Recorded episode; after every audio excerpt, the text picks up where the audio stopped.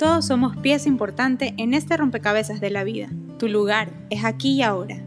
Te invitamos a este espacio libre donde podrás reflexionar sobre tu historia desde un nuevo ángulo. Porque todas las historias tienen un propósito. Yo soy Cristi Drogo. Y yo soy Natalia Toledo. Y esto es Armando Rompecabezas. Bienvenidos.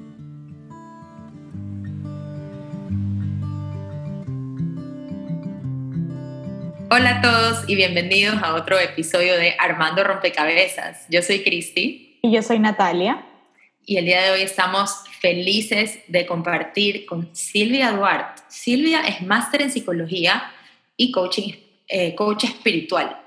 Em, es maestra de Reiki, yoga y registros akáshicos, que es algo nuevo para mí, en verdad. Natalia sí está familiarizada un poco, pero para mí es algo así como nuevo. Eh, es facilitadora certificada de eh, Gerardo Schmedling y sus enseñanzas, que yo soy, por si acaso, fan, recontra fan. Y vamos a conversar un poquito acerca de cómo mantener nuestro nivel de conciencia elevado. Así que pilas ahí con, con esta conversación que va a estar interesantísima. Bienvenida Silvia y millón gracias por estar con nosotros. Chicas, muchísimas gracias por esta invitación. Yo feliz de poder compartir con ustedes y con toda la audiencia este espacio. Hemos estado coordinándolo por algún tiempo hasta que finalmente se nos hizo. Así que encantadísima y gracias por la invitación. Muchísimas gracias, Silvia, por, por estar aquí. Eh, sí, como tú dices, hemos estado intentando al fin, al fin coordinar y bueno, pues estamos aquí para, para conversar un poco de lo que un poco Cris decía, pues cómo elevar nuestro nivel de conciencia y bueno, cómo mantenerlo, sobre todo en, este, en estos tiempos que estamos viviendo, ¿no? Para empezar, Silvia, cuéntanos un poquito cómo entraste a este mundo eh, tan espiritual, ¿no? Eh, y, y, qué es este mundo espiritual del que estamos hablando? Uy, mira, te voy a, vamos a hacer la historia corta porque historia es corta, historia corta. larga y versión corta, pero ¿Qué te puedo decir? A mí siempre, siempre tenía yo como en, la parte de detrás de mi mente la pregunta de esto es todo, o sea, de que tengo uso razón me preguntaba como esto es la vida, esto es todo, aquí llegas y tienes un papá, una mamá, una familia, o sea, como que no me terminaba un poco de convencer este tema de para qué estamos aquí, o sea, en resumen, que me empecé a preguntar desde muy temprana edad para qué estamos aquí, a qué venimos, no puede ser que esto sea todo, esto es un chiste. Tenía unas preguntas que realmente creo que no eran muy propias de esa edad, pero eran para mí todas. ¿eh? Y en esa época empecé a tratar de leer o investigar lo que caía en mis manos. Digo en esa época porque luego, bueno, leía, leía es muy pequeña, pero no este tipo de contenidos. Pero, eh, por ejemplo, Wendy en la época, cuando empezaron a salir estos libros, en Guayaquil era dificilísimo encontrarlos, entonces seguí creciendo, seguía con mis, con mis dudas, eh, me adentré mucho en las religiones, la religión católica, o sea, típico, yo soy súper intensa, entonces en lo que me metía iba hasta el final. Profundo. Y aún así, profundo, o sea, hasta, por decirlo, graduarme, en el sentido que, ok, esto, pero mm, todavía falta, todavía no responde mi pregunta. Y así iba investigando y descartando pues algunas religiones, tradiciones, información, cursos, hasta que llegó un punto en que en Ecuador, créanme que ya no había muchos libros de dónde poder eh, sacar contenido o sea, me acuerdo que, es muy chistoso, en la época de estos libros de Los Ángeles, por ejemplo, o algo así, teníamos que encargarlos, o sea, con amigas mías que estaban también en la búsqueda porque no los vendían en Ecuador, o sea, no había. Y me fui de Ecuador en el, alrededor del año 2000 y es en ese momento en el que empiezo a ampliar un poco más mi lectura y mi búsqueda y llegan a mí muchísimos libros, vídeos, o sea, dicen que este es un camino en que una vez que entras ya no paras porque va de un libro a una persona que te refiere a, un, a una peli, a un amigo, a un amigo que te dice toma este libro, toma este tal, mira este video y así vas poco a poco profundizando. Entonces tuve la oportunidad de que se me cruzaran excelentes maestros. Dicen que el maestro aparece cuando el alumno está preparado, que es al revés. Correcto. No lo elige. Y gracias a Dios en esa búsqueda encontré tres de mis maestros, me encontraron tres de mis maestros principales que fueron la base para finalmente que todas esas preguntas queden contestadas y resueltas hasta que llegó un momento en que dije, ok, esta es la información que estaba buscando. Eh, de ahí a cómo empiezo a obtener todas estas certificaciones es porque me gusta tanto este tema que, por ejemplo, el Reiki, te saqué, voy a ver porque esto, cómo funciona esto, de qué se trata, y me metí a fondo hasta conseguir la certificación, pero no porque me iba a dedicar a ser maestra de Reiki, por ejemplo, sino porque quería saber cómo funcionaba, cómo era, o sea, todos los pasos. Y así en el transcurso de mi vida fui como coleccionando estas certificaciones, pero realmente no era con la intención de convertirme en eso, sino simplemente en poder aprender más. Eh, me encanta, eh, es algo que siempre le sugiero a la gente que cuando tenga alguna duda y por ahí entre un rayito de luz y de información, siempre hago yo la analogía y digo que esto es como una mafia blanca. Una vez que entras nunca sales. Porque un libro te lleva, como dije hace un rato, a otro, a otra información, a un maestro, y se te van aclarando tanto las cosas y las dudas que uno tiene, que realmente, ¿para qué te vas a querer ir a un hotel de dos estrellas si puedes vivir en uno de cinco? Me refiero a nivel comprensión eh, mental y, y explicación de cómo son los procesos de la vida. Qué interesante. Y tú mencionas a Gerardo, yo solo tengo la duda, ¿cómo, cómo conociste, eh, cómo, cómo, lo conociste, digamos, sus enseñanzas, no? La información no sé si lo conociste. A él en persona, no, a él en persona no, lamentablemente, pero créeme que si hubiera estado vivo lo hubiera ido a seguir, super groupie, porque cuando llegó la información de Gerardo me fui a, a Colombia a buscar, eh, los hermanos están vivos, los hermanos son quienes dirigen la escuela hoy por hoy, entonces, la información me llegó cuando estaba yo estudiando, algo parecido, había terminado curso Milagros y estaba con otro maestro que es un equivalente a Gerardo, pero en inglés, al menos lo fue para mí. Y ese maestro estaba vivo, en carne y hueso, y era alguien donde yo iba todas las semanas a clases, dos tres veces a la semana, entonces estaba tan enfocada en, en este otro maestro que cuando me llega Gerardo, la verdad es que la primera vez, creo que se lo conté a Cristi, no le presté atención porque lo escuché y, y, una amiga me pidió que la llevase con, el, con la compu y con un memory stick para que le grabe la información. Me lo mira, te voy a acompañar, pero yo realmente estoy con este maestro que me saca, o sea, que estoy aprendiendo un montón de cosas y yo te, o sea, como haciéndole el favor y resultó que era la información de Gerardo. Y este memory stick se quedó en mi compu. Entonces un día dije, como lo escuché un rato por encima, dije, no, no, yo voy a seguir nomás con mi maestro que se llama Patrick, que está vivo y, y esto Gerardo lo aparco a un lado y después vemos. Pero luego lo volví a escuchar y dije, no, no, sí es lo mismo, o sea, era lo mismo, pero inglés-español. Entonces lo de Gerardo fue algo que me llegó, no lo estaba buscando, pero me reforzó muchísimo porque era como tener en estéreo. Lo tenía en vivo en directo en inglés a uno y cuando no lo tenía presencial, me enchufaba el iPod, en esa época eran los iPods estos, estos antiguos, con la información de Gerardo en los audífonos. Entonces me llegó sin buscarlo para mí es un before and after mi vida, antes y después de Gerardo, porque definitivamente para quienes pues, eh, yo sé que Cristi, pero Natalia no sé qué tanto has estado expuesta a escuchar a, a Gerardito. Sí, hay algo, algo. Pero sí lo he escuchado, sí lo he escuchado. Una, una vez que escuchas y realmente comprendes, dices, o sea, nunca puedes volver a hacer tu vida como era antes for good, para bien. Te cambia porque te cambia la comprensión y al cambiarte la comprensión te cambia la correspondencia también, te cambia el escenario totalmente y todo fluye de la manera más armónica y tienes mucha más paz. totalmente, yo puedo dar fe. puedo dar fe. Sí, hablando un poco de este tema, eres, eres una buscadora, una, o sea, desde chiquita habías estado como en esta, con esta sed de conocimiento y, y sin quedarte quieta y sin aceptar como de entrada lo que te decían, como, ah, ya, las cosas son así, entonces todo bien y, y ya. Y tú allá, ok, no, sino que fuiste más allá y buscaste eh, toda esta información, todo este conocimiento para darle sentido a tu vida, o sea, y a, todo lo que sucede en la vida. Y esto requiere de un grado de proactividad importante. Y de intensidad. Porque no todo el mundo es así. claro, un poco también, ¿no? Un poco. Pero, pero claro, yo, tengo esta, o sea, quería preguntarte como que sobre este tema de, de la proactividad versus la reactividad, que Gerardo habla un poco de esto, eh, lo dice con otras palabras, pero como tú dices, en el fondo es un poco lo mismo, o sea, la, aceptación versus la... Eh, resignación. Ay, Dios mío, la resignación, perdón, se me fue la palabra, sí, la resignación. Entonces, esto tiene relación... Sí, sí, sí, esto tiene, o sea, cualquiera en su vida puede eh, encontrarlo y, y en diferentes situaciones aplicarlo, pero cómo, o sea, cuéntanos un poquito de esto, del tema de la aceptación versus la resignación.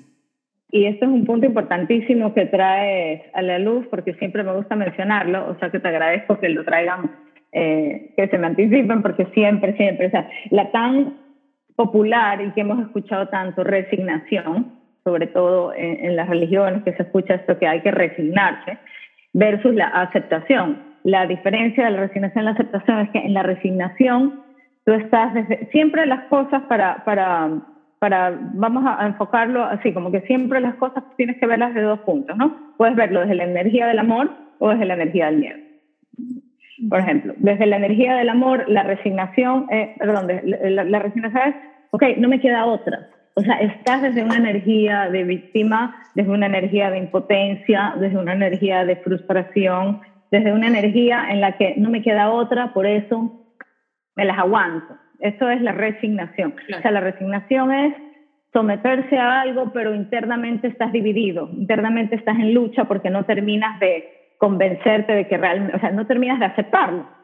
Mientras que la aceptación es mucho más una energía que incluso va hacia afuera, o sea, de esta manera, porque tú dices, perfecto, no sé lo que está pasando, no sé por qué, pero siempre tienes como una esperanza abierta de, y, y, aquí voy a decir algo que la primera vez que yo lo escuché a mí me rompió totalmente las barreras mentales, todo lo que pasa es perfecto y necesario. Entonces, desde esa premisa de todo lo que sucede es perfecto y necesario, se te facilita mucho más el comprender, perfecto y necesario, por supuesto, para, no para nuestros egos, sino de acuerdo al plan divino de evolución al que tenemos, que cada uno tiene así bajo el brazo. Entonces, si todo es perfecto y necesario, es mucho más fácil aceptar algo a tener que desgastarte resistiéndolo en una resignación, que lo haces porque, o sea, la resignación la haces con una energía de división. Mientras que la aceptación, sufriendo, la haces mientras te castigas internamente, mientras te desgastas, mientras tu energía vital está bajando porque es una lucha interna de no quiero, pero hay que resignarse porque you have to. O sea, todo lo que es con sometimiento, porque me han dicho que tengo que, lo que sea, ya no es algo que está fluyendo, no es algo que viene desde el amor, es una energía que está dividida. O sea, que por dentro es mm, no quiero, pero tengo que eso que tú dices de todo es perfecto y necesario. Me hace acuerdo de una frase que es una frase de San Pablo que dice omnia in bonum, es en latín, que quiere decir todo es para bien. Y en realidad las enseñanzas de los maestros, las enseñanzas, si tú vas a la raíz, al core, así, todas tienen muchísimas similitudes. O sea, te diría que es esencialmente lo mismo, pero en el camino, con tantos intermediarios hasta que nos llega, eh, va cambiando y va tomando matices y luego este tema de, la resignación y, o sea, no sé si alguna vez han escuchado eso de las abuelas, tal vez. Es que fulanita, es que es sufrida, ella es sufrida. Y se lo, se lo ve con admiración, como una virtud, como si, ser, como si sufrir fuera una, una cosa así admirable, ¿no? como algo a lo que podríamos aspirar, cuando en realidad la energía de amor que tú dices es, es, es más de abrazar y, y, lo único que te trae cuando en realidad te, te, te abres a la energía de amor es, felicidad, aunque las circunstancias sean adversas. Exactamente, aunque no se pueda, que alguien puede decir, pero ¿cómo vas a encontrar felicidad en una calamidad en este drama en esta desgracia? Pero esa, esa etiqueta de calamidad, drama o desgracia la está poniendo la mente, la estamos poniendo nosotros desde nuestro estado de humanos limitados o mente limitada, porque realmente para la divinidad o para Dios no hay tal cosa como una calamidad, o sea, para Dios un cáncer no es una desgracia, para nosotros un cáncer, una enfermedad, sí, es una desgracia, pero porque nosotros lo calificamos de esa manera. Por dar un ejemplo cualquiera, ¿no? Así todas. Pero realmente en el momento que uno se abre y acepta y dices, no sé por qué está pasando esto, pero debe ser para algún bien superior o un bien mayor, automáticamente las cosas fluyen. Totalmente, totalmente. De hecho, yo conozco a alguien y estoy segura que no a ser el único caso que tuvo cáncer y, y, en su momento, claro, fue muy duro, pero después de eso el temperamento de esa persona cambió para bien completamente, o sea, de ser una persona muy, muy rígida, eh, muy, muy, con mucha ira, muy reactiva, se convirtió en una persona mucho más tranquila, eh, ya no se complicaba tanto por, no se complica tanto por, por cosas que no son tan importantes y, y, y seguro que eso le ha pasado a mucha gente. Muchísimas veces. Yo he escuchado, bueno, tengo miles de historias de personas que han transformado su vida y no solo transforman su vida, sino que muchas veces también eh, son testimonios vivientes. Entonces se dedican también a través de eso a la sanación, en el sentido que pueden van compartiendo su historia, ayudando a otros a hacer lo que, sea, que les ayudó a ellos en ese momento. Como, entonces toca bastante el alma de las personas, se transforman y también se transforman en instrumentos de ayuda y de servicio. O sea que es una cosa mágica lo que pasa eh, cada vez que es algo malo como nosotros lo, lo catalogáramos, ¿no? Por eso nunca sabemos realmente. Y por eso la importancia de la aceptación. Claro, que buscar el, el aprendizaje detrás de este tipo de situaciones también. Yo, no, no, y yo creo que también ahí es súper importante aceptar que a veces también estamos en ese lugar de dolor porque duele, obviamente, y probablemente la información que tenemos hasta el momento no nos deja ir mucho más allá. Y simplemente aceptar que podemos sentir eso con esta como esperanza de que en algún momento voy a lograr entender por qué pasó, porque en el momento que te está sucediendo eso y siendo muy realistas, duele, y como decirle a las personas que ya, y acéptalo porque eso es para bien, también cuesta. Entonces, a veces creo que funciona simplemente tener la esperanza que, que esto me va a ayudar, esta, esta experiencia me viene a enseñar algo que en el momento no puedo comprender. Que en el momento no puedo comprender, pero que después tener como esa esperanza que le digo yo de que me va a dar luz y, y, y voy, voy, a entenderla, pero siempre mirando para atrás. En el momento, viendo hacia adelante, es muy difícil. Eso que está diciendo Natalia es importantísimo, porque no quería interrumpirte, Cristi, cuando estabas hablando hace un rato, pero muchas veces la mente, o sea, cuando yo digo la mente me refiero a la parte del ego, ¿ya? Eh, la mente enseguida quiere saber todo, ¿no? Necesita tener todo figured out, o sea, necesita saber dónde, cómo, cuándo, con quién, a qué horas, todo bajo control. Y muchas veces la, parte de la aceptación, tú dices, ya perfecto, acepto, ya voy a aceptar, pero luego seguida la mente empieza a qué, pero acepto, pero ¿para qué es esto? ¿Y por qué? ¿Y qué tengo que aprender? ¿Y entonces cuál es mi lección? ¿Y de dónde? ¿Y a qué horas? Y que me hagan una lista de cuáles son las cosas, los pasos a seguir. Y resulta que no es así. Resulta que, o sea, y por eso digo, es importante saber si pasa por algo, hay un propósito pero todo es una paradoja en este camino espiritual o en este recorrido de, vida. A veces ni siquiera me gusta decir mucho espiritual porque la gente lo separa como allá lo espiritual y acá lo material, y realmente es una sola cosa que tiene que estar fusionada y estamos en un cuerpo físico, o sea que es desde lo físico tener que vivir lo otro, o sea, es una fusión de ambas, no son dos cosas distintas. Pero muchas veces no se ve, sin irme ya más por las ramas, muchas veces no lo ves el por qué me está pasando esto, pero la mente quiere saber, el ego necesita saber por qué a mí, es esa típica pregunta, ¿por qué a mí me pasa esto? Y muchas veces no se sabe, no lo sabemos. Se sabe después de muchos años, pero te hablo muchos, muchísimos. O tal vez nunca llegue ese concepto racional exacto de pasó por este motivo. Aquí está la frase y el motivo, el concepto. No. Entonces es como abrirte a saber esto pasa por algo, pero a la vez abres como un espacio, digo yo, encima del escritorio diciendo, y puede, saber, puede ser que nunca sepas la exactitud ni los detalles del por qué. Claro. ¿Sí me explico? O sea, esa parte para la mente es un poco como diciendo, ah, entonces necesito saber. Hay que como poder conjugar las dos cosas a la vez. Saber que es perfecto y necesario, que es por, por, un propósito mucho más elevado, divino, etcétera, y a la vez saber que, o sea, como ponerte la intención y pedir, quiero claridad, quiero ver por qué está pasando esto, pero a la vez estoy feliz y en paz si no lo veo de inmediato. O sea, esa es la, la esquizofrenia de una cosa, confiar y soltar, de que puede ser que lo veas o no, pero sigues feliz y en paz. Eso suena como un trabajo, sí, complicado también. Y, y, es como en las pequeñas, en las pequeñas cosas. Tú sabes que a mí de chica me marcó, yo vi esta película Cadena de Favores cuando era, cuando era más chiquita. Y, paid Forward. Sí, Paid Forward. El niñito. Ay, una belleza, sí y, o sea, yo nunca me voy a olvidar, claro, esa, esa, película me llegó tanto que yo lloraba en el cine y era la única, seguro, llorando así, pero escandalosamente. pero me marcó... así. Total, total, horrible, horrible.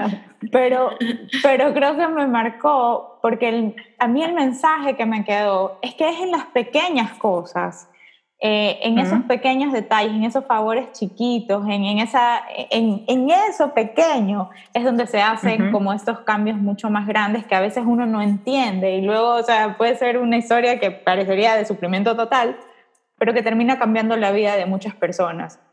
Entonces, a veces incluso ese, eso que nos pasa de cierta forma tiene un propósito, pero global, ¿no? O sea, no es, es va afectándonos a todos como en cadena.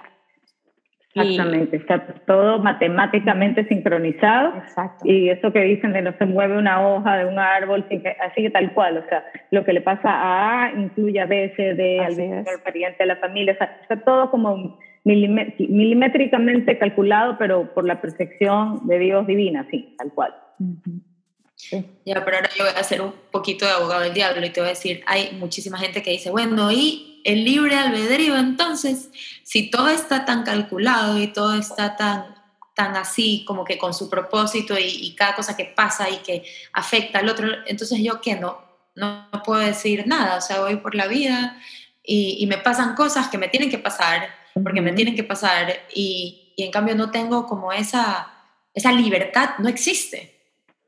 Eh, una vez más, eh, yo sé que estás haciendo el abogado del diablo, pero eso te contesto, siempre es desde donde se ve y cómo se ve. Ahora yo, te, yo, le, yo te digo, ante eso, un niño que va al colegio puede decidir, bueno, en mi época había seis cursos de primaria y seis de secundaria, no sé si ahora siguen siendo En nuestra época también era así, ahora o han cambiado, pero vamos a usarlo de old fashion como que son seis y seis, ¿ya? Tú puedes elegir hacer esos 12 años, voy a exagerar, en 36 y quedarte tres veces de año en cada curso, ¿ya? O puedes elegir hacerlos en 12 y e ir a cada curso, de cada clase y no quedarte ni en supletorio ni perder el año. Ese es el libre albedrío. El libre albedrío es que yo lo puedo hacer en mi tiempo. Yo puedo ser necia y puedo no querer aprender álgebra en cinco años y repetir cinco años seguidos y quedarme de año quedarme de año quedarme de año. O puedo decir, mira, de aquí tengo que salir de alguna manera. O me pongo a esto y trato de hacerlo lo más rápido posible para irme a la universidad o a trabajar o donde quiera, o me quedo aquí estancada y sigo aquí jugando en el colegio porque no hay un Dios que diga, oye, ya llevas tantos años, ya apúrate porque se te acaba. Nadie, te, nadie puede hacerlo por ti. Entonces tú eres quien puede decidir, yo termino esto en el tiempo que yo decida terminarlo, a las buenas, a las malas, consciente o inconsciente, pero me tengo que graduar en algún momento. Cada vez que te sucede algo que no te gusta o que estás resistiendo, hay un refrán eh, que se traduce igual al español, que siempre repiten los maestros espirituales, que ya hoy por hoy es súper común. Whatever you resist, persist. Lo que resistes, persiste. Entonces tú puedes resistirte a una situación y no querer ver o no abrirte y no, y aquí ya vamos a otro tema que sé que les va a gustar porque es parte de lo que, de, nuestro menú, por decirlo de hoy, y puedes decir por qué me yo he tenido casos de personas por ejemplo que me dicen he perdido siete casas en mi vida porque me las han quitado porque no he podido pagar el mortgage porque me las han embargado lo que sea no o sea cada persona tiene su cruz como dicen cada uno tiene su issue. Uno es con las relaciones de pareja otro es con los hijos otro es con la familia otro es con el dinero otro es con el trabajo pero cada uno tiene su issue. Entonces ante esa repetición de limitaciones en el caso de esta persona por exagerar te voy a decir siete casas ¿ya? el tema tenía que ver con eso, con cómo manejaba sus finanzas o cómo manejaba sus relaciones en base al, hogar o a su casa, que es lo que da seguridad. Entonces, te sigue repitiendo una situación, tú tienes dos opciones. Sigues sufriendo, iniciando, diciendo esto, eh, optando por querer ser tú quien controlas o decir, a ver, ¿qué está pasando? Yo tengo que investigar por qué se sigue repitiendo esta situación. Y voy hacia adentro, o sea, voy hacia adentro es, me empapo los libros, las vídeos, los maestros, las enseñanzas, lo que todo te va llevando, como dije hace un rato, de esa mafia que cada vez vas teniendo más, hasta que llega un momento que dices, ya está, bingo, o sea, por esto, y a veces, como dije hace un rato, no es exactamente, y llegas a descubrir por qué era, pero de alguna manera, al mirar hacia adentro, deshaces esa limitación y ya no te ocurre nuevamente la calamidad. Y pasas de año, porque el momento que ya lo aceptas, lo trabajas, no me gusta usar la palabra trabajo, sino lo procesas, porque el trabajo viene de trabas y ya de por sí ya tenemos esta conciencia colectiva de trabajo, traba, el valle de lágrimas, todo lo que es sangreado y todas esas cosas que nos meten la cultura, la religión, todo desde que somos pequeños, ¿no? Entonces, en el proceso puedes deshacer esto, ya no te sucede la situación afuera, y ya pasaste daño. Ya resulta que ya no es el álgebra lo que tenías, no es álgebra lo que estabas, eh, te estaba dando el, el problema, sino que ahora será geografía pero ya superaste una materia y vas a otra. Exacto. No sé si eso aclara un poco tú. Que es un poco lo que a veces decimos como soltar, ¿no? Sí. Como un poco soltar. totalmente. Soltar También, soltar hay dos escenarios, por decirlo. Así como decíamos, aceptar y resignar. Porque puedes soltar y decir, ok, suelto porque confío y sé que hay algo detrás mío, alguien, Dios, en lo que cada uno se respeta quiera creer tu Dios de elección y dices, yo suelto porque sé que algo me está guiando. Entonces sueltas confiando y Pero a la vez que sueltas, no eres tú el hacedor, o sea, no eres tú el que está manejando el, el carro, por decirlo así, ¿ya? eh, pero estás aware, estás pendiente, estás presente, cuidas tu energía, cuidas tus pensamientos, cuidas tu alimentación. O sea, es todo un proceso un poco más complejo, no estoy suelto. O puedes decir suelto y me tiro en la mata y miro hacia el techo y ya Dios proveerá. Y eso ya caes en la inacción. Claro. y vamos a ese tema. no responde a la inacción. Y vamos a ese tema que a Cristi le encanta, el tema de la, de, de, de la acción, de la acción, de cómo, eh, porque claro, a veces decimos ya, soltamos y ya, eh, y que se resuelva solo, pero estamos como esperando y diciendo, bueno, pero es que yo ya le recé, o yo ya medité, o yo ya pedí, o sea, como lo quieran llamar, eh, y no me aparece. Y no, pero ¿y tú qué has hecho? Yo no he hecho nada. Entonces, pero no me aparece, no se me abren las puertas, no me ha llegado. Y, y, claro, pero si no te mueves, es un poco difícil. Entonces, cuéntanos un poquito de, de qué es eh, o cómo practicar esto de la acción eh, para preguntarle al universo, a Dios, etc. Claro, o sea, es un poco soltar sabiendo que el resultado, primero sin tener expectativas, porque yo puedo decir, ok, quiero que se me dé tal trabajo el que he aplicado pero yo creo que eso es lo mejor para mí. Entonces yo le pido a Dios que por favor me contrate la compañía ABC Corp, ¿ya? Que me contrate porque ya metí mi, mi resumen, me lo tiene, no sé qué. Pero resulta que eso es lo que yo creo que es mejor para mí. Y yo estoy pidiendo algo específico. Cuando de repente Dios dice, no, lo mejor para ti es que trabajes en un 2-3 Corp o que sigas sin trabajar un tiempo más o quién sabe qué. Entonces lo primero es como soltar pidiendo, pero pidiendo por favor que sea lo mejor para mí y lo mejor para mí no es lo que yo quiero ni lo que yo pienso, es lo que realmente es mejor para mí, normalmente es lo más opuesto y lejano a lo que creemos que es mejor para nosotros. O sea, un caso, por ejemplo, tenía una, una persona que me decía, mira, tengo dos trabajos, Quito, Cuenca. Y entonces tenía una lista de pros y contras de cada uno, de si la contrataban en Quito, tal, de la distancia, la altura, sé qué, y pros y contras, y Cuenca. Y resulta que no era mi Quito ni Cuenca. O sea, en el momento que dices, Dios, suelto, que sea de verdad lo que es mejor para mí, era París. ¡Wow! ¡París! París, con todo pagado, y con el departamento, y viáticos, y no sé qué, en una mega multinacional, no sé qué, y tu mente, mini mente, solamente está viendo las dos opciones que las que tienes aquí, y cuando realmente, o sea, ese es el verdadero soltar y decir, pero de corazón, o sea, no de boca, decir, lo mejor para mí, Dios mío, sea lo que sea eso, o sea, si estoy tal cual en tus manos, o sea, tus pies, que sea tu voluntad, no la mía. O sea, es, una, es un ejercicio de rendición súper heavy y no, val, no basta solo con decirlo, sino con de verdad sentirlo y decir, bueno, de verdad, o sea, como en inglés siempre dice, dice, it takes courage.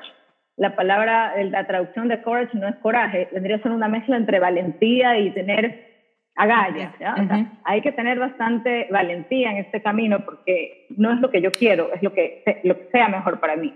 Y normalmente lo que es mejor para uno, uno no lo tiene ni por aquí, ni la más pálida idea registrado. Entonces, es ese soltar diciendo, suelto de verdad, confiando en que lo que se dé va a ser lo mejor. Y no es mi agenda, porque yo no le voy a decir a Dios, mira, Dios, yo quiero entonces la casa en tal sitio y el carro de tal color, entonces la familia tal y tantos hijos. O sea, uno puede hacer un mini planning, pero he oído eso de que uno planea y Dios se ríe, más o menos.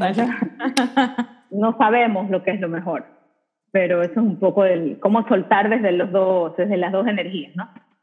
Claro. Y, y, lo otro que habíamos estado conversando era este tema de, bueno, que lo hemos ido como mencionando aquí, pero no le hemos puesto nombre, que es lo de cuando entra esta posición de víctima. ¿Cómo logramos salir de ese triángulo? Y a veces le digo el, el triángulo del victimismo, pero ¿cómo, logro, ¿cómo logramos salir de ahí eh, de esa posición de víctima que, bueno, pues que siempre nos ha enamorado de cierta forma, porque claro, a la víctima todo el mundo siempre le va a dar su amor, le, le, tratan de ayudar y, y, así, pero llega un punto en que realmente se vuelve como cansado para todos, para la persona que está en la posición de víctima y para los que están cerca, porque tienen que estar continuamente intentando rescatar a alguien que no se quiere rescatar, de cierta forma. Exactamente. Excelente, excelente pregunta y tema a, a tratar, porque es súper común y sobre todo, bueno, nosotros hablamos de, de, lo que conocemos, ¿no? De nuestra sociedad también, no sé por qué, pero es uno como de los patrones favoritos, el plan de victimismo y como comentamos en el momento. Es muy novela. Una novela, un drama, entonces no es culpa mía y depende del Estado, del presidente, de la política, de la economía, de quien sea, pero cualquiera menos de mí. Exacto. Entonces, lamentablemente, y es no, no triste, pero eh, es parte del proceso, nadie puede sacar a nadie de su papel de víctima. Cada uno sale solo. Y sales del papel de víctima, del pobrecito, estoy hundido en el valle de lágrimas, en los lodos más grandes y, y, y aguas, eh, ¿cómo se llama? Y arenas movedizas, sales o por saturación, o por inspiración, o por una mezcla de las dos cosas. ¿Qué es por saturación? Ya no puedo más. No puedo sufrir más, me han empezado todas las calamidades, debe haber algo ahí, y de alguna manera llega ese tope en que el, el alma o el interno o la conciencia, como le querramos decir de la persona, dice, no puedo más, tiene que haber algo más allá afuera. Y en ese momento es cuando se abre este, así, este huequito de luz y empieza el amigo que te da el libro, la amiga que te lleva a ver la peli y tal, y poco a poco se va adentrando en este mundo en el que solito va soltando el papel de víctima y empieza a comprender los procesos. Eso por saturación. Eh, por inspiración es que no le pase ninguna calamidad y simplemente se cuestione cosas y por tener un, espíritu investigador, detectivesco o de investigación profunda, diga, no, yo necesito saber qué más hay, qué más hay, qué más hay, y por inspiración, a través de la investigación, llegues a tener esas respuestas. Puede ser una mezcla de las dos cosas también, pero nadie saca de ahí a nadie. No puedes sacar a tu mamá, a tu papá, a tu hijo, a la persona que más ames en el mundo, no puedes sacar. Y la persona que está haciendo su rol de víctima y las que están alrededor intentando rescatarle, tampoco están, por decirte, en un nivel de conciencia muy más apropiado en intentar rescatarle, porque muchas veces esa persona tiene que seguir en su, en su estado de víctima por X tiempo para tocar ese fondo y que ese fondo sea el que les haga si alguien se está ahogando o se está hundiendo en el lodo unas arenas movedizas, ¿tú qué haces? ¿Te tiras con el otro ahí en el lodo, pero si yo te acompaño, amiga, y me lanzo contigo y nos ahogamos las dos? ¿O voy a buscar una rama, un palo, algo, ayuda, algo para poderte sacar de ahí? Pero no me voy a lanzar contigo a decir, ay, sí, pobrecita, como sufre, suframos juntas, entonces aquí nos hundimos las dos, las tres, todas juntas. Tampoco. Entonces, no ayuda. El, o sea, la, la víctima, si de verdad quiere salir de su de su nube oscura de, tribulaciones y si de verdad, de verdad quiere, ¿cómo ayuda? A veces no ayudando, suena raro esto, pero ayudas más dejando que esa persona de verdad vea y esté en su confusión y cuando de verdad pida ayuda es darle información, darle energía, o sea, darle energía me refiero a enviar la energía a esa persona para que tenga claridad, tenga luz, pida ver lo que no está viendo y pueda pues subir, por decir, un escalón, un peldaño en toda la escala evolutiva y salga de ese papel y, y se empodere y no dependa de... Ahorita que dices esto de, de sufrir todas juntas y nos hundimos todas en el fango, eh, eso suena, es algo que nos han enseñado siempre. Si yo no sufro contigo, es que soy mala, soy insensible. ¿Cómo vas a ser tan insensible de no sufrir con fulanita? O sea, de no estar llorando, porque claro, obviamente tú, cuando alguien quieres a alguien, esa persona ves que te pasa algo, la reacción normal es, ¡ay, pobrecita, llora! Y número dos, cuando tú empiezas a... Es, o sea, ya no, ya no sufres con esa persona, por esa persona, porque dices, eso aquí le está pasando por algo, pero obviamente no se te puede ocurrir decir eso porque es como, qué horror, qué nivel de insensibilidad, qué nivel de falta de humanidad, o sea, eres un robot, eres... ¿Qué pasó? O mala, o directamente mala, eres mala, ni siquiera robot. Mala, sí, insensible, claro. ¿Cómo, ¿Cómo, o sea, es difícil hacer, digamos, entender la, la noción de que no es para nada práctico si todas nos echamos al dolor y al llanto eh, pero es como una reacción súper natural que nos han enseñado desde siempre. Correcto, pero hay muchas cosas que más que aprender tenemos que desaprender. Me encanta y deshacer. tenemos que desaprender y deshacer patrones limitantes que tenemos en nuestra mente y pues que no es culpa de nadie, simplemente hemos crecido absorbiendo esto y, y a la vez parte del, del brainwash que uno se hace es como decir, bueno, y crecí escuchando esto porque dicen, si ya queremos ir al juego este de, cómo funcionan las cosas, que uno elige absolutamente a todo. Tú eliges tus padres, tu familia, el lugar, me refiero al país, la ciudad, la sociedad, por ende, la cultura donde naces, el colegio, todo, absolutamente todos tus amigos. O sea, dicen, yo no, no me creo, o sea, yo repito de lo que he escuchado, lo que más hace un poco de sentido también para comprender. Entonces, si todo está matemáticamente elegido porque nos va a, a brindar el escenario que necesitamos para poder evolucionar, ¿de qué nos vamos a quejar si hemos elegido en otro momento, por supuesto, el que no nos acordamos eso, porque era lo mejor para nuestro desarrollo? Y para eso estamos aquí, para evolucionar, crecer y, y luego ayudar a otros también a crecer y evolucionar, no solo nosotros. Claro, la verdad que eh, importantísimo, pues todo lo que estás diciendo. Eh, y, y, sí me encanta tocar este tema de, del victimismo que hablábamos, porque a veces eh, uno se queda ahí y, y, a veces simplemente escuchar estas cosas. Yo también creo que uno escucha lo que tiene que escuchar cuando está listo. Entonces, si, si esto lo estás escuchando, por ejemplo, ahora y empieza a hacer sentido eh, en buena hora, pero es un proceso, ¿no? Toma, toma su tiempo. Yo me acuerdo que cuando estaba en una crisis personal eh, muy, muy fuerte, para mí obviamente, capaz para alguien no era nada, pero para mí lo fue, en ese momento yo me acuerdo que lo que yo pedí era ver, nada más, que, que, me dejen ver. Me acuerdo, esa era mi frase, o sea, yo quiero ver. Y una frase que en ese momento yo todo lo que sé, o lo que he aprendido, lo que he vivido, lo que de cierta forma hasta siento que he como creado, no lo comprendería. Si hubiera esto, la Natalia del pasado no lo comprendería. Hoy empieza a encajar, ¿no? Y, y hoy, hoy se empieza a ver de otra forma. Y esa frase que tú la mencionaste me gustó tanto porque fue justo eso, pedir ver, nada más. y solito, solito el mundo, el universo, Dios, las personas que estaban alrededor mío, se encargaron de cierta forma con esta matemática perfecta, por ponerlo también así, eh, de mostrarme poco a poco ciertas cositas que fueron encajando en, en, mi mente, que yo digo que a veces es una mente chiquita, obviamente, eh, pero que va cogiendo lo que necesita cuando está lista, cuando está lista, porque todo eso antes hubiera sido imposible de entender. Pero imagínate la, para que veas lo que, lo que acabas de decir de mente chiquita, pero imagínate el potencial que tienes dentro para tú solita te autoguiabas pidiendo ver. O sea, cuando lo que siempre dicen los maestros espirituales es pide ver. Eso de pedir y se os dará no es que pide el carro que se te va a dar. O sea, como lo, a veces se malinterpreta con todo este secret y todo eso, es pedir ver que se te dará. O sea, pedir que se te dará. Pide claridad, pide, ver. Y no hay ni una sola persona que de corazón, así con toda la inspiración y fuerza interna, pida ver y no vea. eso es fantástico, o sea, eso de pedir ver. O sea, que lo has hecho intuitivamente y muy bien, o sea, muy bien guiada. Bueno, guiada, guiada también eh, con ciertas personas que para mí han sido pues maestras espirituales de, de mi vida, en cierta forma, pero es que a veces los maestros se encuentran en personas mucho más cercanas de lo que creemos también, ¿no?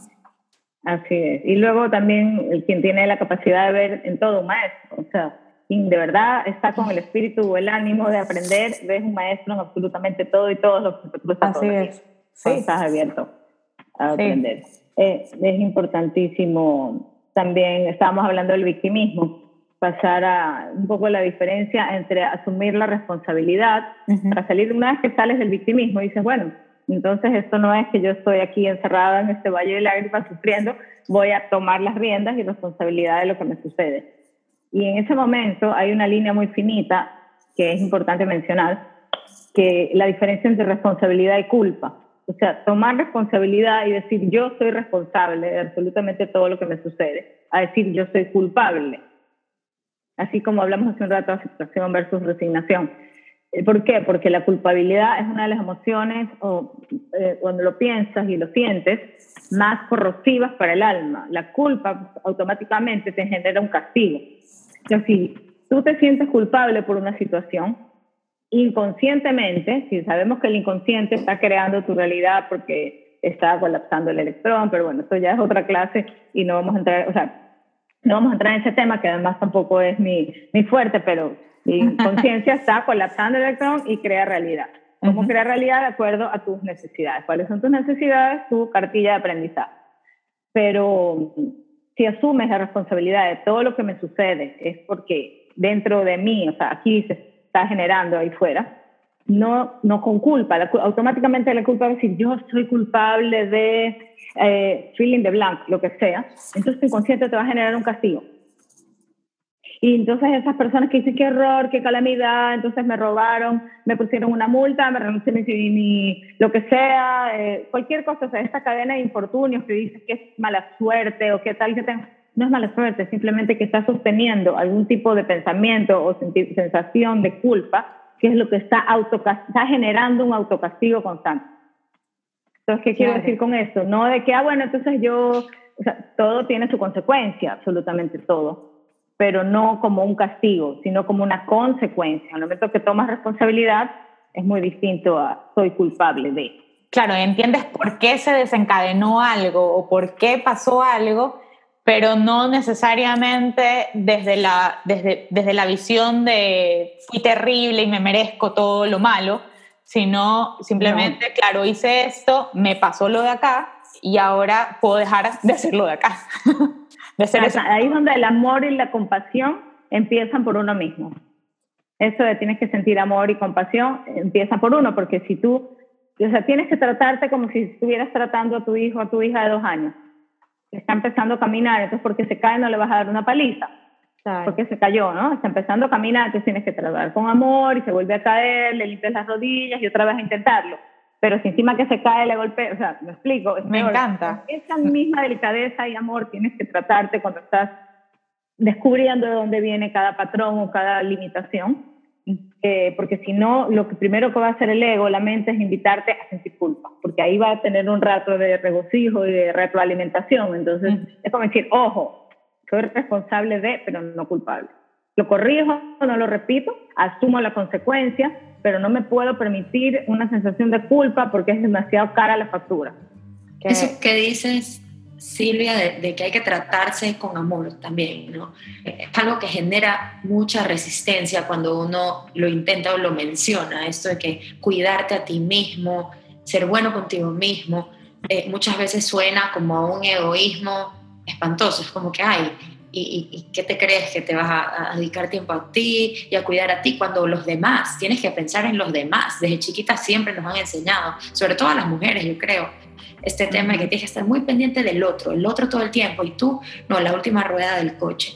¿Cómo podemos explicar que en realidad es muy importante cuidarnos a nosotras mismas, a nosotros mismos, para poder desde un lugar sano digamos, aportar, porque también está bien aportar, obviamente, empezar por ti, pero nunca terminar por ti.